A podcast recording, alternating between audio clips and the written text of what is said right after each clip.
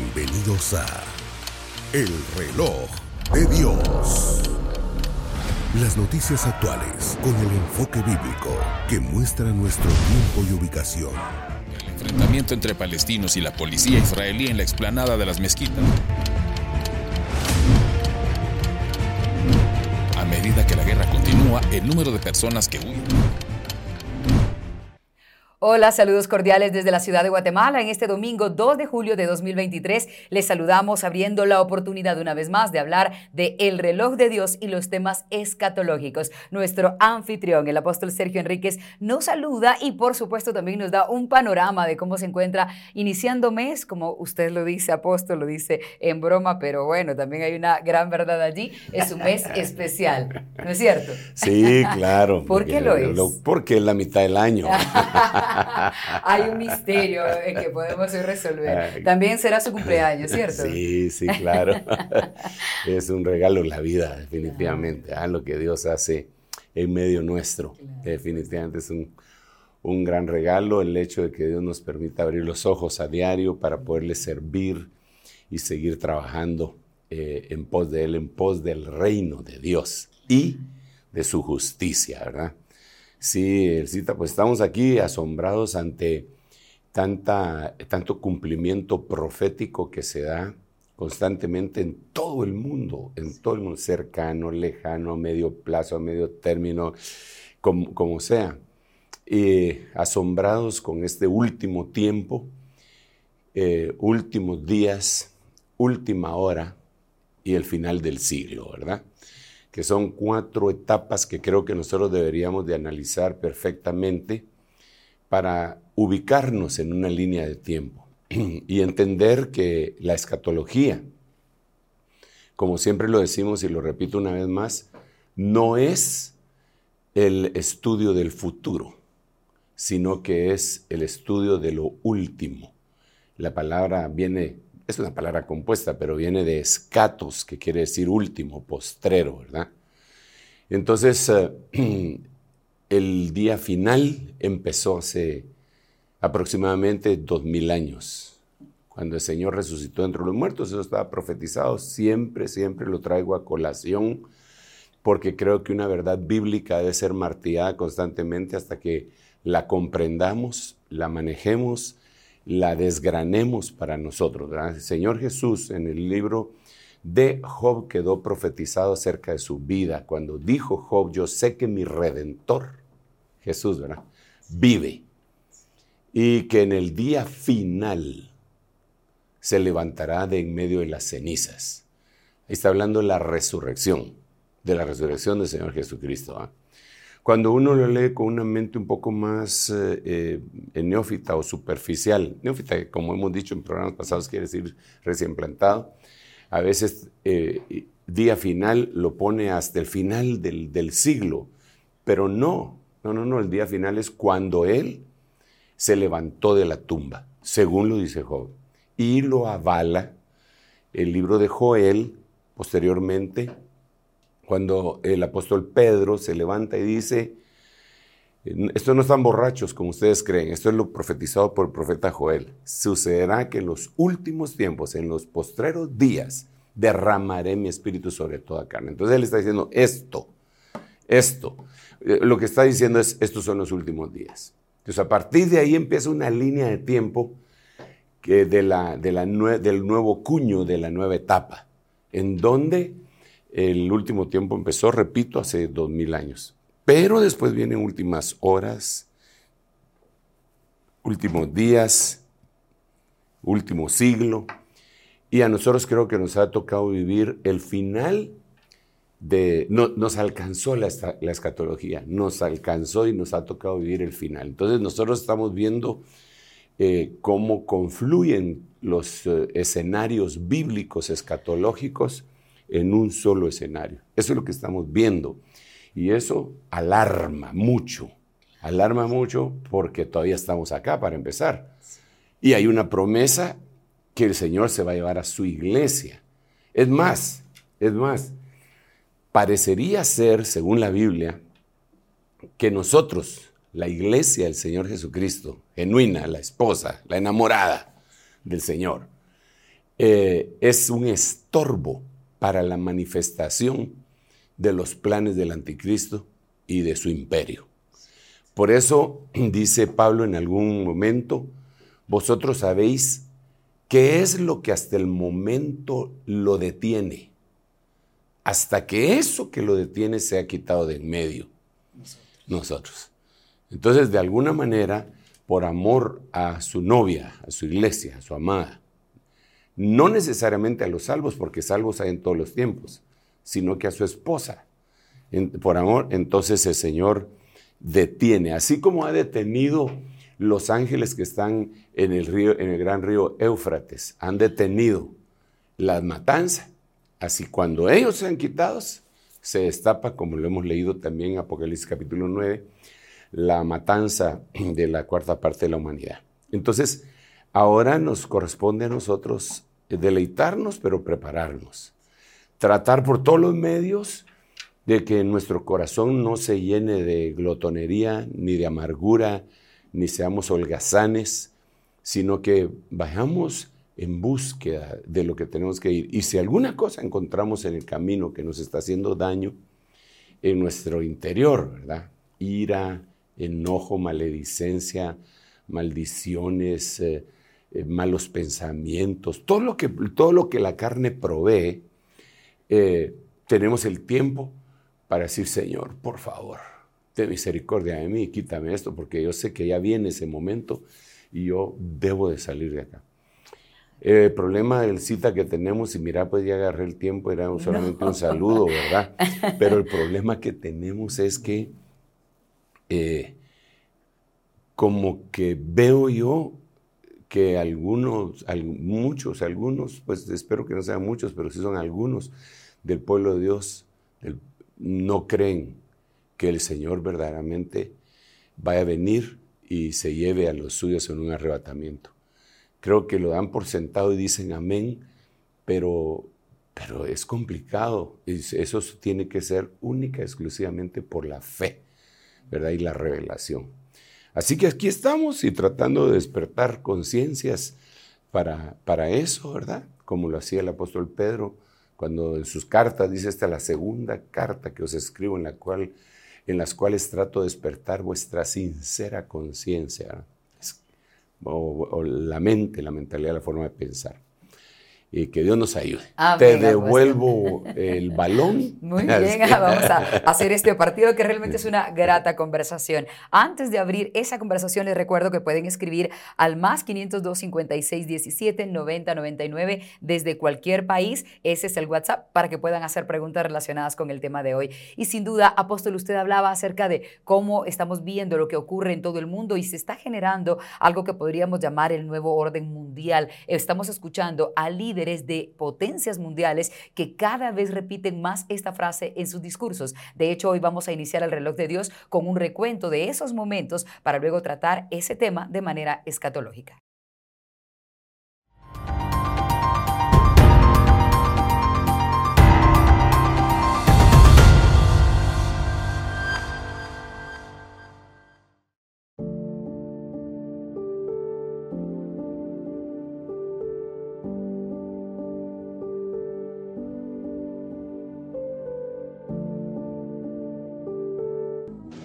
Have before us the opportunity to forge for ourselves and for future generations a new world order, a world where the rule of law, not the law of the jungle, governs the conduct of nations. When we are successful, and we will be, we have a real chance at this new world order, an order in which a credible United Nations can use its peacekeeping role to fulfill the promise and vision of the UN's founders.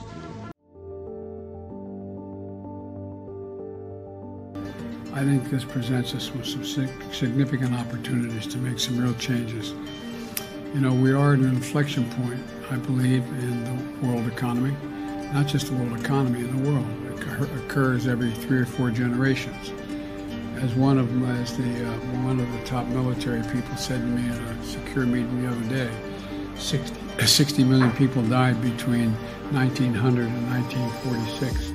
And uh, since then, we established a liberal world order, and that hadn't happened in a long while. A lot of people died, but nowhere near the chaos. And now is a time when things are shifting.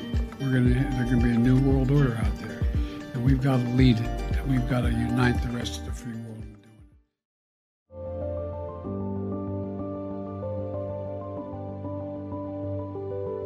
Tanto a nivel nacional como mundial, se están desarrollando los cimientos y principios de un orden mundial armonioso, más equitativo, socialmente orientado y seguro, una alternativa al orden mundial existente, o se podría decir al orden mundial unipolar previamente existente, que por su naturaleza, por supuesto, se convierte en un freno para el desarrollo de la civilización.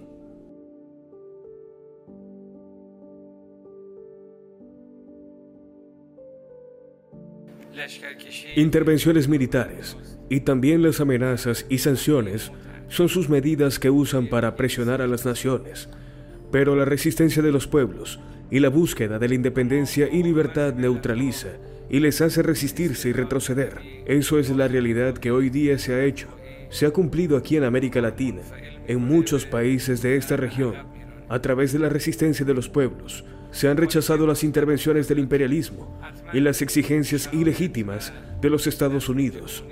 Sin duda alguna, el nuevo orden mundial se establecerá a favor de los países resistentes y los países independientes. Un nuevo orden mundial, la frase que repiten líderes de distintos países apóstol, y cómo es que siendo un mundo tan polarizado se pueden unificar las ideas y empezar a caminar hacia una misma idea. ¿Hay una explicación escatológica para este tema?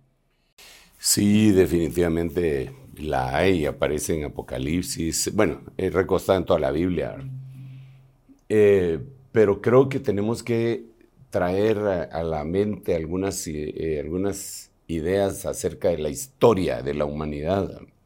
Por ejemplo, la humanidad siempre ha tratado de organizarse, porque eso somos, francamente, nosotros somos un, seres sociables, sociales, y no somos solamente para vivir como ermitaños o en forma individual, siempre vivimos, si fuéramos eh, irracionales, diríamos en manada, ¿verdad? Pero vivir en ese tipo de sociedad se necesita ciertas reglas, ciertos reglamentos, cierto liderazgo, eh, siempre, desde hace mucho tiempo. Eh, primero fue lo tribal, definitivamente, y en lo tribal tenemos que recordar que había un jefe que generalmente, generalmente era al que se conocía, le conocemos ahora como el brujo, ¿verdad? El brujo y era jefe. Después se desligaron y había un jefe y un brujo eh, en los gobiernos tribales. Pero fue avanzando, fue avanzando, fue avanzando la forma de organización de las sociedades de tribus, a feudos y todo lo que ya conocemos según la historia nos ha enseñado, eh, hasta que llegó a, a reinos, ¿verdad? Los reinos se dividían en aquellas jerarquías de nobles, eh, condes, viscondes, eh, duques, eh, etcétera, y cada uno de ellos le daban cierto terreno del reino para que lo gobernara, le sacara jugo y pudieran atender al rey y después pasó a otra forma de gobierno. Poco a poco, a través de los siglos, ha ido la, la humanidad migrando a una nueva forma de gobierno, ¿verdad? El último, definitivamente, ha sido eh, la forma democrática, en donde, que es la que ahora se pondera mucho, ¿verdad? En donde pues hay tres poderes, el legislativo, ejecutivo, judicial, son independientes entre sí, porque entonces eh, ese juego de pesos y contrapesos y todo lo que, todo lo que se, se dice, ¿verdad? Sin embargo, es interesante que todos los líderes, independientemente de, cuál sea su postura política y aún filosófica, cuál sea su doctrina neoliberal, comunista, lo que sea, todos coinciden en que tiene que haber un nuevo orden mundial. Mm, eh, y ahí surge la pregunta esa que tú dices, ¿verdad? Porque, ¿y cómo se va a lograr? ¿Cómo se va a hacer eso? Y es interesante que en las noticias que vimos, hay un señor ahí que está hablando y que dice que después del ataque a las Torres Gemelas en el 2001, eh, el presidente de los Estados Unidos, que en ese tiempo era George Bush, George Bush hijo, eh, este, podía cumplir lo que su padre había prometido eh, y utilizar aquel cataclismo, si me permites utilizarlo, esa frase, esa palabra, para iniciar algo en donde iba a ser un nuevo orden mundial. Es decir, de un caos, de un caos, de un caos, iba a emerger un nuevo orden. Porque la pregunta sigue en el ambiente, ¿verdad? ¿Cómo puede venirse un nuevo orden mundial con todas las naciones, con la soberanía que tienen, las políticas que tienen, los diferentes intereses que tienen? Tiene que haber un caos, según lo que escriben ellos, ¿verdad? Primero el caos y después el orden. Primero el caos y después el orden. Entonces, si el caos no aparece, pues lo tienen que hacer aparecer. Lo provocarían. Pues sí, si provocan el caos, entonces eh, ya tiene, es como cuando hacen virus y antivirus en cuanto a las eh, computadoras, ¿verdad? Primero tienen que causar un caos para que se vendan el antivirus. Tienen que eh, tener ya el virus y cuando menos siente, entra el virus y ahora vendemos el antivirus. Entonces aquí, en este caso que sería masivo, sería caos y luego el nuevo orden mundial. Pero esto no viene de, ahorita. Este es un proceso, porque son procesos que se dan a través de las décadas y de los siglos eh, enteros. Digamos, nosotros vemos una de esas imágenes en el dólar estadounidense, en el dólar de, de a uno, sobre todo, cuando en la parte de atrás, cuando en lo que se llama el gran sello, ellos tienen una pirámide que no está completa y que tiene 13 ladrillos, ¿verdad? 13 ladrillos. 13 en la Biblia es un número que significa rebelión, pero tiene 13 ladrillos, aunque ellos dicen que es por las 13 colonias con las que se inició eh, esa nación en, todo en toda la costa oriental, ¿verdad? Y que después se metieron más adentro hasta que llegaron al otro extremo del mar. Pero la cosa está que eh, tienen esas 13 eh, cosas y arriba tienen un, un triángulo de donde sale un ojo que le llaman eh, the all seeing eye, que es el ojo que todo lo ve, que ese, este ojo viene desde el tiempo de los egipcios y le llaman el ojo de Horus. ¿Te imaginas? El ojo, pero estamos hablando de Egipto. Ahorita me fui unos cuatro mil años atrás. ¿De dónde saca en una moneda americana. El ojo de Egipto y, una, pirámides y cosas así, ¿verdad? En toda su infraestructura. Pero volvamos al, al dólar. Entonces, en el gran sello tienen varias palabras en latín. Y tienen en números romanos un año. Eh, y dice, abajo dice, Novus Ordo Seclorum, que al hacer una traducción libre es nuevo orden mundial, que se tendría que decir nuevo orden secular, es nuevo orden mundial. Y en, el, y en los números eh, romanos dice 1776. ¿Por qué no pusieron 1776? ¿Por qué números romanos? ¿Por qué frases latinas? Nos ordus seclorum. Y arriba ponen de todos e pluribus unum, de todos se hace solo uno. O sea, eh, pero estamos hablando de 1776. 1776, 4 de julio fue cuando eh, se leyó el acta de la independencia de los Estados Unidos. Pero cuando haces la resta al tiempo que tenemos ahorita, son aproximadamente 250 años, más o menos.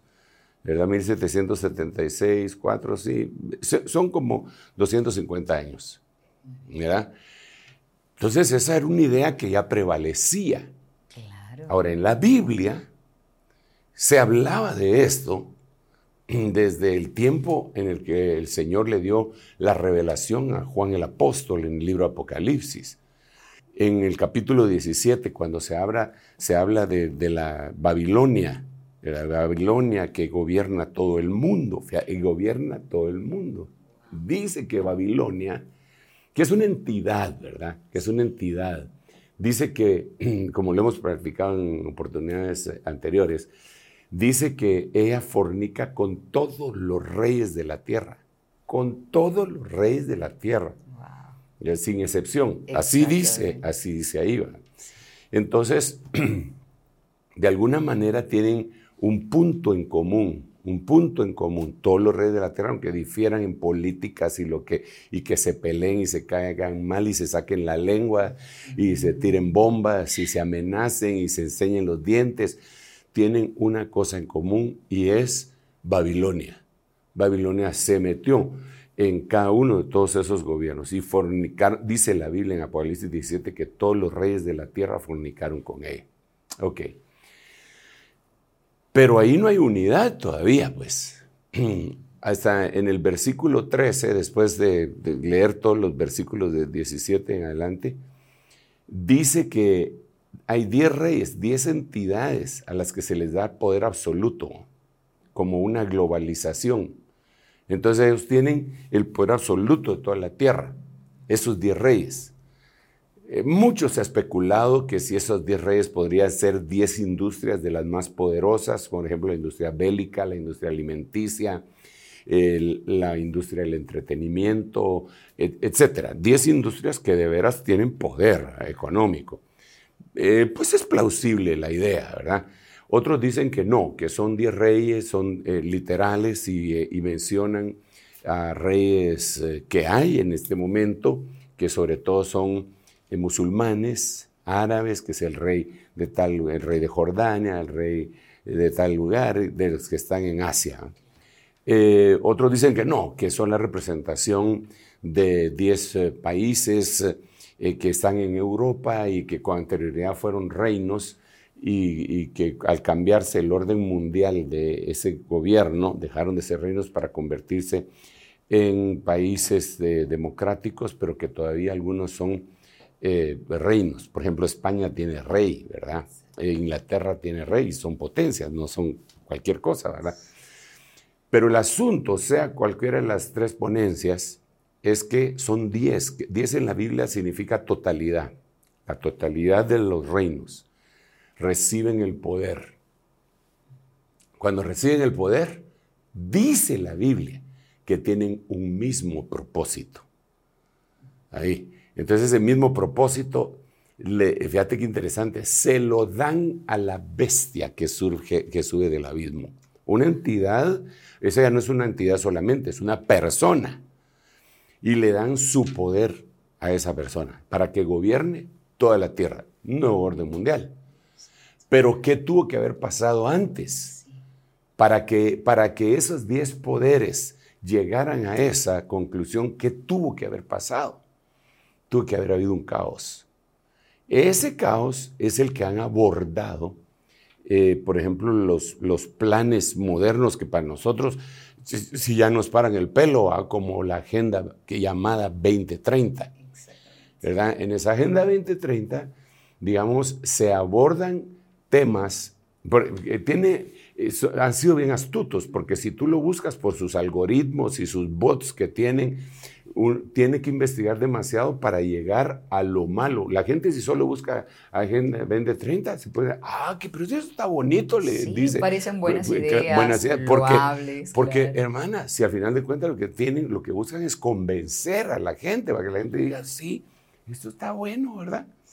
Pero realmente cuando se empieza a profundizar más y más y más, uno se da cuenta que es una trampa que viene como consecuencia del caos. Por ejemplo, para nadie es un secreto que tenemos serios problemas climáticos, ¿verdad? Esos problemas climáticos se han atribuido en, este momento al uso inmoderado de combustibles fósiles, ¿verdad? Y la culpa entonces la tenemos nosotros los humanos. Ok, eso es lo que dicen, ¿verdad? Eso es lo que dicen. Eh, eh, utilizar aerosoles, si a uno lo siente culpable, me eché la capa de ozono porque me eché desodorante. desodorante, claro. Eh, pero realmente hay otras cosas que los han ocasionado. Las bombas atómicas que la vez pasada sacamos la cuenta que eran cientos de cientos de bombas de cada una de las potencias nucleares que han dañado el medio ambiente. Entonces, están creando el caos, están creando el caos. ¿Para qué? Para que en algún momento eh, una ley mundial.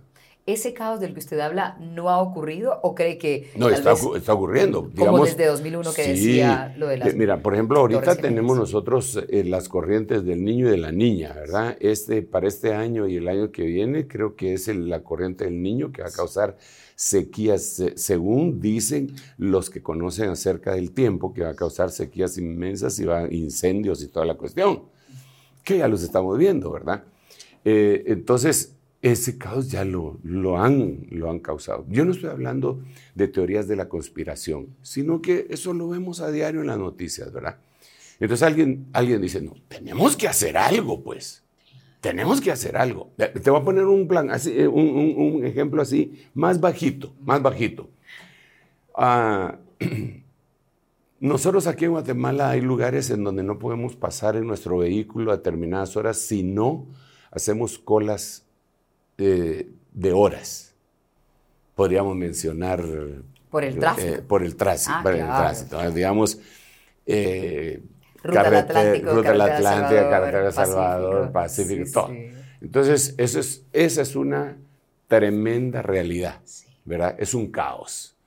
Entonces, ante ese caos, alguien puede decir, mm, tenemos que arreglar esto y poner medidas que si no hubiese caos, todo el mundo se rebelaría.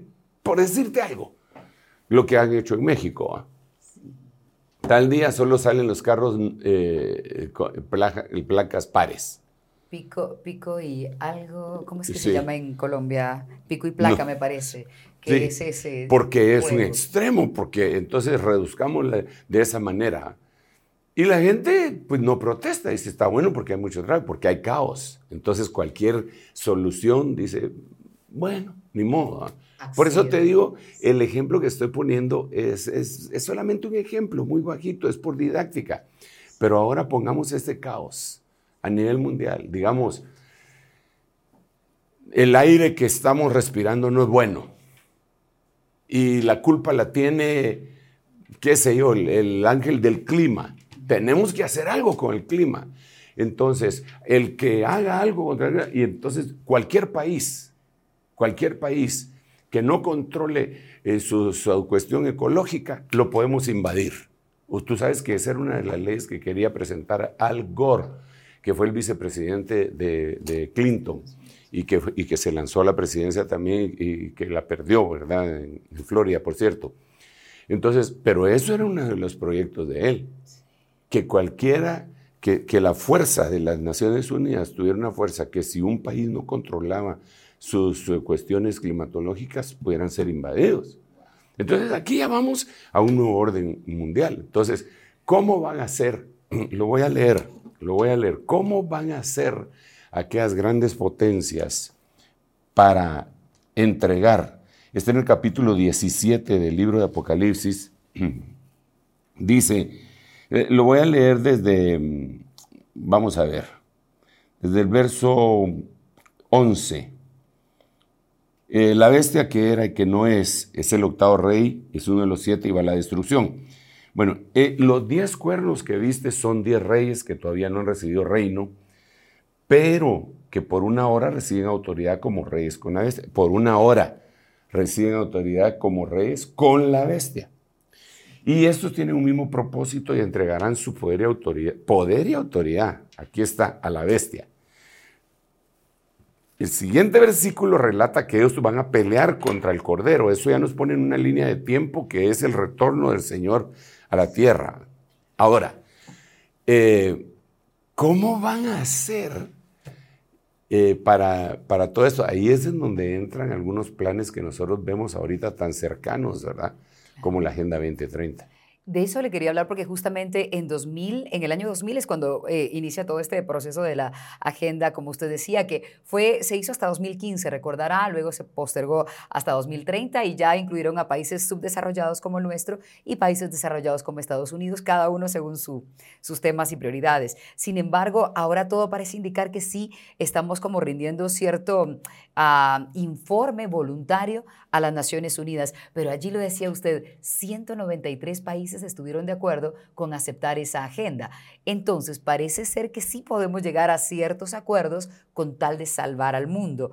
Eso se va pareciendo un poco a lo que usted está mencionando, ¿cierto? Mira, te voy a leer algunas de las cosas que se, que se dicen de, de esa agenda. Por ejemplo, una es la dependencia total del Estado. Depende, esa es una de las, de las cosas que tiene.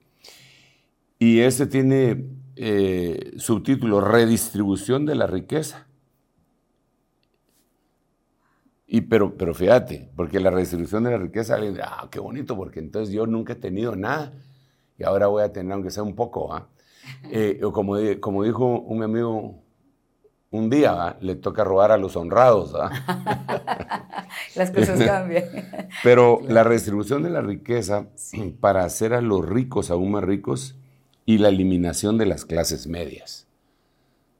O sea, eh, pero eso es Agenda 2030. O sea, solo dos clases, ricos y pobres. Ya no hay clase, media. Pero eso, es, eso está dentro de la Agenda 2030. Pero no si buscan solo Agenda 2030 en un, en un browser, en los algoritmos que ellos, porque con inteligencia artificial se hacen tantas cosas, esconde estas cosas. Entonces la gente dice, no, pues a mí me parece buena idea. A mí me parece muy mala idea. Otra de las cosas es el monopolio de los alimentos. Y, y dice uso de alimentos genéticamente manipulados. Pero, eso nosotros ya lo vemos ahorita en algunos países. Digamos, eh, vemos en algunos países como Alemania, Israel, el, presidente de Argentina también, ya lo empezaron a mencionar así como la ventana de Overton, cuando se menciona una cosa que es impensable y el mundo protesta y toda la, Estados Unidos también le empiezan a protestar acerca de eso que se dijo, y, pero ya está en la discusión hasta que le van cambiando la mente a la gente. Pero, digamos, eh, en estos países que mencioné, eh, se ha estado insistiendo en que no hay que comer carne, ¿verdad? Que no hay que comer carne. En Inglaterra también han habido encontronazos en la televisión entre gente que, que se declara vegana eh, porque eso ayuda al planeta, porque ellos dicen que para, para sacar un, adelante, un bistec, ¿verdad? Eh, se necesitan tantos litros de agua para que el animalito se alimente, se alimente el lugar en donde está comiendo y que por eso se podría utilizar menos eh, recursos con lo vegano y que entonces no a la carne y el otro tiene estadísticas y se pelean entre sí. Bueno, pues si eso les hace felices, que coman ellos vegano o que coman carne, al final de cuentas, eh, decisión de cada quien. Pero. Deberían eh, tener libertad. Pero, exacto, deberían tener libertad. Pero ya que te lo impongan, ya que te lo impongan, porque es una política no de Estado, sino que es una política internacional y que es penalizado. Ya de nuevo es lo que repetíamos en un programa anterior, el control total. Exacto, pero aún en lo que uno va a comer. Y, la Biblia dice en Apocalipsis capítulo 13 que nadie va a poder comprar ni vender si no tiene un número. Pero, pero ¿cómo es posible? Vamos para allá. Claro, es que uno, mira, mira, uno lo lee, lo hemos leído. Yo, yo empecé a leer ese versículo hace 50 años. Pero me parecía tan lejano, ¿verdad? Tan utópico, tan... Eh, ah, sí, allá. Pero ahorita ya vemos que las cosas se ponen cardíacas porque porque se está dando, se está, llevando, y ya está ocurriendo algunas de estas cuestiones, ¿verdad? La, otra cuestión es que la manipulación genética de los alimentos la tienen a su cargo el monstruo de las compañías alimenticias, no vamos a decir nombres porque son bastantes, pero, pero algunas de esas compañías tienen más presupuesto mensual de lo que tiene el presupuesto anual naciones como las del tercer mundo. Como la nuestra, por ejemplo. Sí, o, sea, es, eh, es, impresionante el poder económico que tiene, ¿verdad? Y tú sabes que hay un dicho por ahí que dice que el que paga manda. Entonces, e, eso tiene que influir, y está en la Agenda 2030, aún la comida, aún la comida. Clima, comida. comida. ¿Qué otros Pero, temas digamos, hay, dentro de la Agenda 2030 está la vacunación obligatoria. Que eso ya medianamente lo vivimos cuando los niños son pequeños, que tienen que pasar por un esquema de vacunación. Sí, mira, pero sí nos habían convencido y, la cosa estaba bien, qué bueno que, que una vacuna contra la poliomielitis, qué bueno que una vacuna contra la eh, viruela. Eh, todo está perfecto, perfecto porque ese es el avance tecnológico que nos ha dado también una buena calidad de vida. No estamos en contra de eso y hay que, y hay que convencer a la gente, pero ya una vacunación obligatoria como la que tuvimos eh, hace tres años, que era obligatoria, y, no y obligatoria no solamente que te tenés que vacunar, sino que con esta es con la que te tenés que vacunar. Porque digamos, hubo gente que se vacunó con la vacuna eh, china, Sinovac creo que se llamaba, o con la vacuna eh, rusa que se llama Sputnik, y por cuestiones políticas, entonces esa vacuna no le sirve para viajar a países como Dubái, Europa o Estados Unidos. Entonces no es solamente una vacunación obligatoria, sino que de una vacuna en especial. Eh, pero, pero eso, es, eso está parte, parte de la Agenda 2030. Pero ahora viene otra cuestión. ¿Por qué vacuna obligatoria y contra qué? ¿Será que se va a desatar otro pues tipo de Pues de plano que como hemos estado platicando que se hacen virus y antivirus, seguramente, tú sabes, tú sabes que circuló en internet el, de un periodista que eh, cachó a uno de, de, una compañía farmacéutica bien importante diciendo que estaban trabajando en un virus que fuera diferente al COVID para poder seguir vacunando. O sea, mira, mira, si la Biblia cuando habla de, esta mujer, Jezabel Babilonia, le dice a causa de la multitud de tus hechicerías, y esa palabra hechicerías es farmaqueia. Farmaqueia es donde viene la palabra eh, farmacia, farmacocinética, eh, farmacología, todo esto eh, viene de ahí de farmaquea. Entonces, entonces, esa es otra, pero otra vez, vuelvo a la carga, parecería que no fuera de la Biblia, pero es una cosa que está a toda la humanidad, los 8 mil millones de personas que estamos sobre la faz de la Tierra, sucede eso. ¿Quieres ir a tal país? Te tenés que vacunar. aunque pataleen y digan lo que digan, Tienen que hacerlo.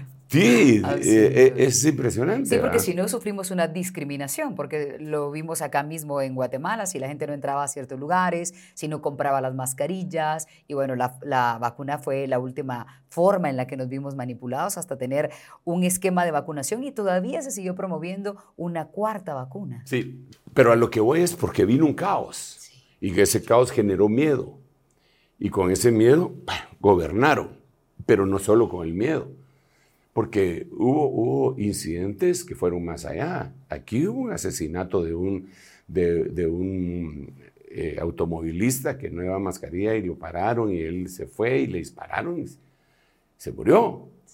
Pero esos son los casos extremos, no lo podemos poner como una norma. Pero lo que sí es que con el miedo eh, gobernaron eh, a la gente. Digamos, yo en ese tiempo tuve que asistir a, a un chequeo médico en Estados Unidos, llevaba mi mascarilla y en la entrada me quitaron mi mascarilla y me dieron la de ellos. Es con esta, no es con esa que usted tiene. Bueno, ni modo, por lo menos me la regalaron. Entonces, se la cobraron. me la cobraron. Pero vamos a que ya no es solamente eh, una cuestión obligatoria a nivel general, sino que ya con especificaciones para favorecer algún tipo de industria. La otra cosa que yo creo y, que está escrita en la Agenda 2030, eh, la última que voy a mencionar para darte tiempo que hables porque te tengo ahí no, no hablando y yo sé que tienes deseo de decir muchas cosas, ¿verdad? Es eh, el adoctrinamiento. El adoctrinamiento es un único sistema de enseñanza. Entonces, lo que se va a avasallar son los centros de estudio. Los centros de estudio, colegios, escuelas, pero eso ya se está haciendo. Eso, eso ya se está haciendo. E, y depende del país. Y ahí se ha hipersexualizado a los niños, ¿verdad? Yo, nosotros tenemos iglesias en, bastantes países y algunos de estos eh, países eh, tenemos algunas congregaciones donde hay hermanos que se quejan que de repente a, su niño el que le dio la clase es un drag queen, ¿verdad? Disfrazado. y un niñito, un niñito, en el norte y en el sur. Entonces, eh, ¿por qué razón? Porque tenemos que aceptar a todos como son. Pero, ¿por qué nos van a imponer eso? Eso ya es un sistema despótico que proviene del anticristo, ¿verdad? Oh, pues obvio, ¿verdad? El odio a, todo lo que se llame Dios. Según de Tesalonicenses dice que el anticristo se va a levantar en contra de todo aquello que se llame Dios, sea verdadero o falso. Entonces hoy la gente habla blasfemias y herejías y un montón de cosas en contra de cualquiera. Y eso no es tomado como un lenguaje de odio. Sino como una libertad de expresión. Sino como una libertad de expresión. Pero si alguien de esos religiosos dice que la Biblia dice que los homosexuales no entrarán en el reino de los cielos o no heredarán, entonces ese ya es un lenguaje de odio. Entonces, entonces vemos que la cosa no está pareja, ¿verdad? Y que, y que el eh, anticristianismo que viene del anticristo eh, está cabalgando sobre toda la tierra. Eh, totalmente, van dañando. Vi dos ejemplos, tengo, tengo dos ejemplos. Uno, los dos del norte, no voy a decir el nombre de países, pero del norte de Guatemala solo hay tres países ya, ¿verdad? Adivinen cuál de esos. Ah, sí, pero esos dos países, y no lo voy a decir porque esté respirando por la herida, pero, pero esos dos países han limitado el hecho de que los alumnos que lleguen, que a su escuela le celebren y honren a los padres en el Día del Padre. Por ejemplo, a ver, eh, los niñitos que les ponen a hacer manualidades, que mira, es el día de la madre y entonces le vamos a hacer este muñequito y las maestras bien dedicadas y pintarle aquí, pintarle allá, una manualidad, ¿verdad? O tal vez de algún trabajo, una muñequita y entonces para honrarla en el Día de la Madre, hasta actos, hasta actos, ¿verdad? En donde yo, cuando yo eh, era un niño, me ponían a recitar en el colegio para el Día de la Madre. Ah, Con esa voz seguramente había que aprovecharlo. No, no, era una vocita que todavía no había engrosado, ¿ah? pero sí me tocaba que la madre por aquí, que la madre, que, el, que no... que habían poemas que llegan al corazón, ¿verdad? que no hay un beso que más el alma taladre que el que se da con dolor al cadáver de una madre y todo llorando. Entonces, y, pero para honrar a la madre. El padre nunca se hizo, pues está bueno, eso los hace felices. Pero el punto es que ahora está prohibido. También para la madre. No, no, para el padre. Para el padre. Todo lo demás está bueno, sigan. Sigan. Pero los papás no. ¿Y por qué será eso? Pero, pero están las cartas firmadas por las instituciones dedicadas a eso, dice, eso no se debe hacer. Bueno, ¿por qué se hace? Por la misma razón que cuando en el libro de Éxodo Faraón quiso matar al pueblo de Israel, le dijo a las parteras, maten a todo niño varón. A toda niña la dejan con vida, pero al varón le dan muerte. Porque ese es otro movimiento que se ha levantado sobre, sobre el, el mundo, ¿verdad? Eh, para destruir lo que ellos llaman el patriarcado, ¿verdad? Eh, opresor y no sé cuántas cosas más que dicen, ¿verdad? Pero eso lo vemos en la Agenda 2030. Quitarle su lugar al cabeza de lo Claro. Dios santo. Claro. Qué impresionante. Pero eso Ese es, era uno de los ejemplos. Sí, mira, eso va en contra de lo que dice la Biblia, porque la Biblia lo que dice es que honrarás padre y madre. Es decir, tú no, a ver, tú no puedes honrar a la madre, según el- el- la forma de leer la Biblia, eh, como se nos ha enseñado por el Espíritu Santo y el contexto bíblico y la hermenéutica y la homilética y todas las cosas que, que dicen, eh, el orden de los factores sí altera el producto. Entonces tú no puedes decir, el mandamiento no es honrarás a tu mamá. Tampoco es el mandamiento honrarás a tu mamá y a tu papá. No, el mandamiento es honrarás padre y madre. Entonces la Biblia lo que dice es que hay generación que mm, maldice a su padre y a su madre no puede bendecir, aunque quiera, porque falló en esto de acá. Bueno, pero todo esto sale porque eso es parte de, de lo que está escrito en la Agenda 2030. Y repito, algunos dicen, nah, esas son cuentos, así eso no es la Agenda 2030, miren aquí, y lo buscan. Pero tú sabes que existe una cosa que utilizan los que se dedican a la computación y todo, que son los algoritmos. Entonces ellos ocultan todo esto y ponen solo lo bonito. ¿ah? Pero ya cuando se investiga la cosa se pone, digamos, eh, otra de las cosas, bueno, te dije que ahí, hasta Dos- ahí, entonces mejor Pero te devuelvo el dos tiempo. ejemplos. Me Sí. Nos dio uno que era el de que no se podía ya honrar a los padres, ¿cierto? Nos quedamos pendientes con otro ejemplo. O eran dos países los que Eran dos países. Dos países en donde ocurría eso. Que, sí. Esa era la. Mira, a mí se me hace que son los tres, ¿verdad? pero solo de dos tengo evidencia. De dos tengo evidencia. Tengo la carta, ¿verdad? En donde está firmado y, de cómo se llama la institución que dijo eso, ¿verdad?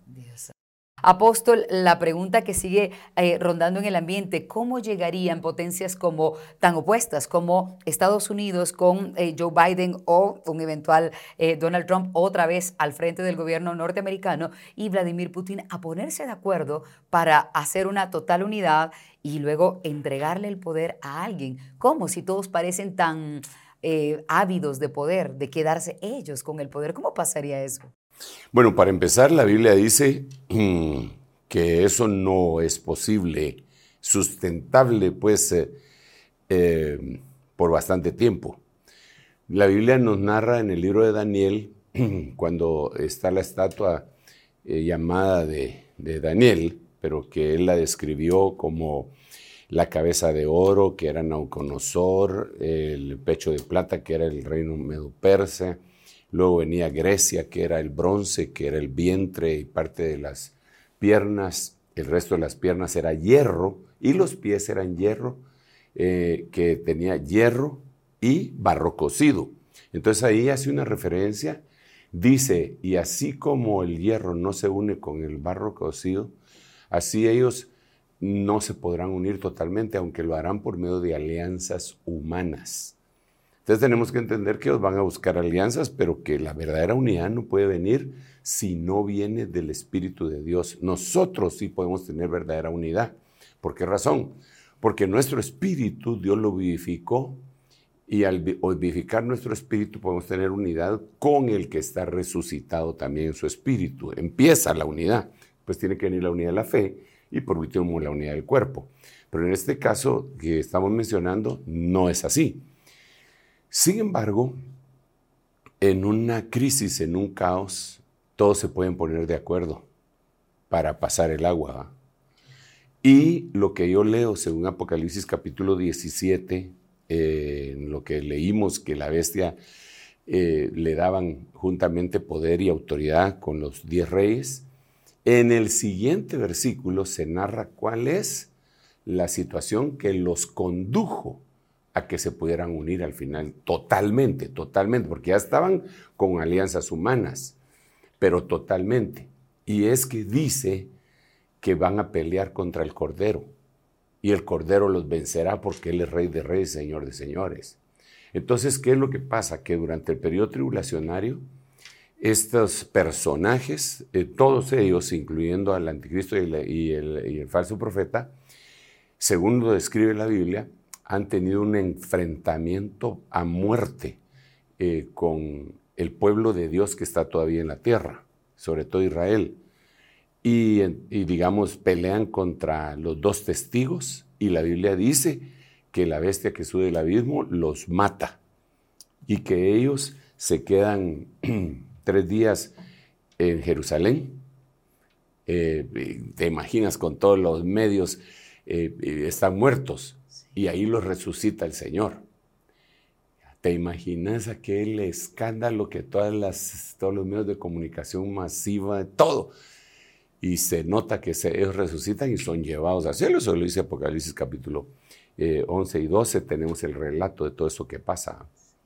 Entonces, eh, eso ya hace que como que se vayan uniendo. Ya a esas alturas del partido, la entidad y la persona llamada el anticristo ha logrado unir a las tres religiones eh, más importantes, monoteístas, en Jerusalén, con lo que conocemos como el ecumenismo.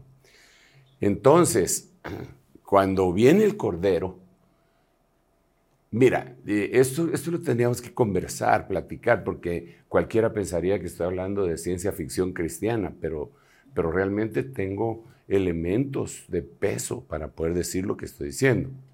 Digamos, eh, el grito de batalla de los que están aquí en la Tierra, estas naciones que se unieron, va a ser nos están invadiendo extraterrestres. Porque la Biblia lo que narra es que el Señor viene del cielo Viene montado en un caballo blanco y se le oponen y pelean con él. Eso lo narra la Biblia y dice incluso que la batalla será sangrienta y que la sangre de los adversarios del Señor va a llegar hasta los frenos de los caballos. O sea, es, una batalla. Entonces, eh, yo por qué digo que el grito de ellos del caos es que viene una fuerza extraterrestre? Porque eso es lo que han estado ministrando, por decirlo así, con la ventana de Overton por años de invasiones extraterrestres, que eh, el Día de la Independencia, que el no sé cuánto, y todas las películas estas le han ido permeando en la mente de la humanidad la posibilidad de ser invadidos por entidades que no son humanos. Eh, tenemos infinidad, bueno, infinidad tal vez es una palabra muy exagerada en ese caso, ¿verdad? Pero tenemos multitud de películas que, lo llevan a eso. Entonces la gente lo asume con facilidad, pelean con el anticristo, pero es decir, el caos es, nos está invadiendo. Se unen por ese caos, pero lo que les viene es una destrucción total. Apóstol, y hablando de eso, eh, la iglesia, obviamente tengo que preguntar esto, ¿qué tanto de eso va a haber? Nos lo ha explicado otras veces, pero hablando de este nuevo orden mundial, ¿hasta dónde llegaríamos a ver? ¿Y qué tanta culpa tiene la iglesia de haber permitido, pienso yo para ir cerrando porque se nos acaba el tiempo, pero ¿qué tanta, qué tanta culpa tiene la iglesia de haber permitido que se vayan atando esos cabos o tenía que ocurrir? Todo esto que está ocurriendo de que se vayan uniendo estas fuerzas para crear un nuevo orden mundial tenía que haber ocurrido así? Es una pregunta difícil, ¿verdad? En primer lugar, porque mi propósito no es señalar de culpable a nadie, ¿verdad? Sin embargo, el Señor Jesucristo, cuando Judas lo entregó y ya eh, estaba dándose la última explicación, el Señor dijo, a la verdad, el Hijo del Hombre va según lo que está establecido de él. Pero hay del que lo entregó. A ese mejor le sido no haber nacido. Entonces, estas cosas tienen que suceder. Sin embargo, hay agentes eh, que, han sido eh, utilizados por el enemigo, ya sea por su carnalidad, que han puesto más facilidad a que todo esto se desarrolle eh, y se han opuesto a lo bueno, olvidando que la, Biblia dice que la iglesia tiene por lo menos tres funciones, aparte de todas las demás hermosas que debemos de buscar al Señor y adorarle y todo. La Biblia dice que la iglesia es la columna de la verdad. Entonces, si está sucediendo algo malo y la iglesia no lo dice, de alguna manera es culpable o responsable, responsable por no decir cobarde. ¿Verdad? Eh, si la Biblia también dice que nosotros somos la sal de la tierra, ¿verdad? Y, que si la sal perdiere su sabor, hollada va a ser hollada, pierde su sabor, de nada sirve. Y la Biblia dice que nosotros somos la luz del, del cosmos. Entonces, tenemos funciones que a algunos no les va a gustar, pero es necesario eh, decir la verdad que, ha llegado a nosotros, no circunscribirla a cuestiones puramente religiosas como la gente eh, pretende, algunos. Eh, entonces sí tiene algún papel. sin embargo, siempre hay un grupo y hay un remanente. Siempre hay gente que se enamoró de Dios y ese amor hacia Dios eh, hace que se cumpla sobre ellos el versículo cuando dijo, el Señor, cosa que ojo no vio, ni oído oyó, ni ha subido a corazón de hombre, son las que Dios tiene preparadas para nosotros los que le amamos. Entonces yo creo que si hay alguien que no ama al Señor con todo, no va a recibir la revelación y va a actuar siempre en base a su intelecto, pensamiento, a su carácter, a su enojo, a su odio, a su prejuicio, a lo que sea. Pero recordémonos que el Señor Jesús dijo, y está escrito en Isaías acerca de él, que él no iba a juzgar por lo que oyeran, lo oyeran sus oídos ni lo que vieran sus ojos, sino que él iba a juzgar con justicia por los pobres, iba a arguir por los pobres de la tierra. Entonces, eh, nosotros tenemos que juzgar de acuerdo al Espíritu de Dios para poder decirle a las demás, si no, si no, no somos luz. Si sabemos una cosa y no la decimos y no advertimos, no somos luz. Ni, somos columna de la verdad. Es como un perro centinela mudo que dice Jeremías, que no ladra. Se entraron los ladrones y hasta el chucho se robaron. No, puede, ser. El perro tiene que haber eh, ladrado por lo menos, ¿verdad? Para avisar de que había un extraño en casa. pero hoy creo que algunos que tienen una mentalidad religiosa y prejuiciada eh, pretenden que los ministros sean perros mudos. Pero ni somos perros ni somos mudos, somos centinelas en el nombre de Jesús. Yo quiero despedirme de, diciéndoles a cada uno de ustedes que les bendecimos en el nombre del Señor Jesucristo y que ruego a Dios que su iluminación venga sobre toda la gente que amamos al Señor. Maranata, Maranata, el Señor está aquí. Maranata, el Señor ya vino. Maranata, el Señor viene. Esas tres cosas quiere decir Maranata. Así que Maranata, les saludo Maranata. te devuelvo el tiempo. Amén. Gracias, apóstol, a ustedes. Gracias también por acompañarnos en el reloj de Dios. Les invitamos a estar pendientes de nuestro siguiente episodio. Hasta pronto. Esto fue el reloj de Dios. Un mensaje de esperanza en medio del acontecer mundial. Esta es una producción de Rema Communication Group y Ministerio Sebenecer.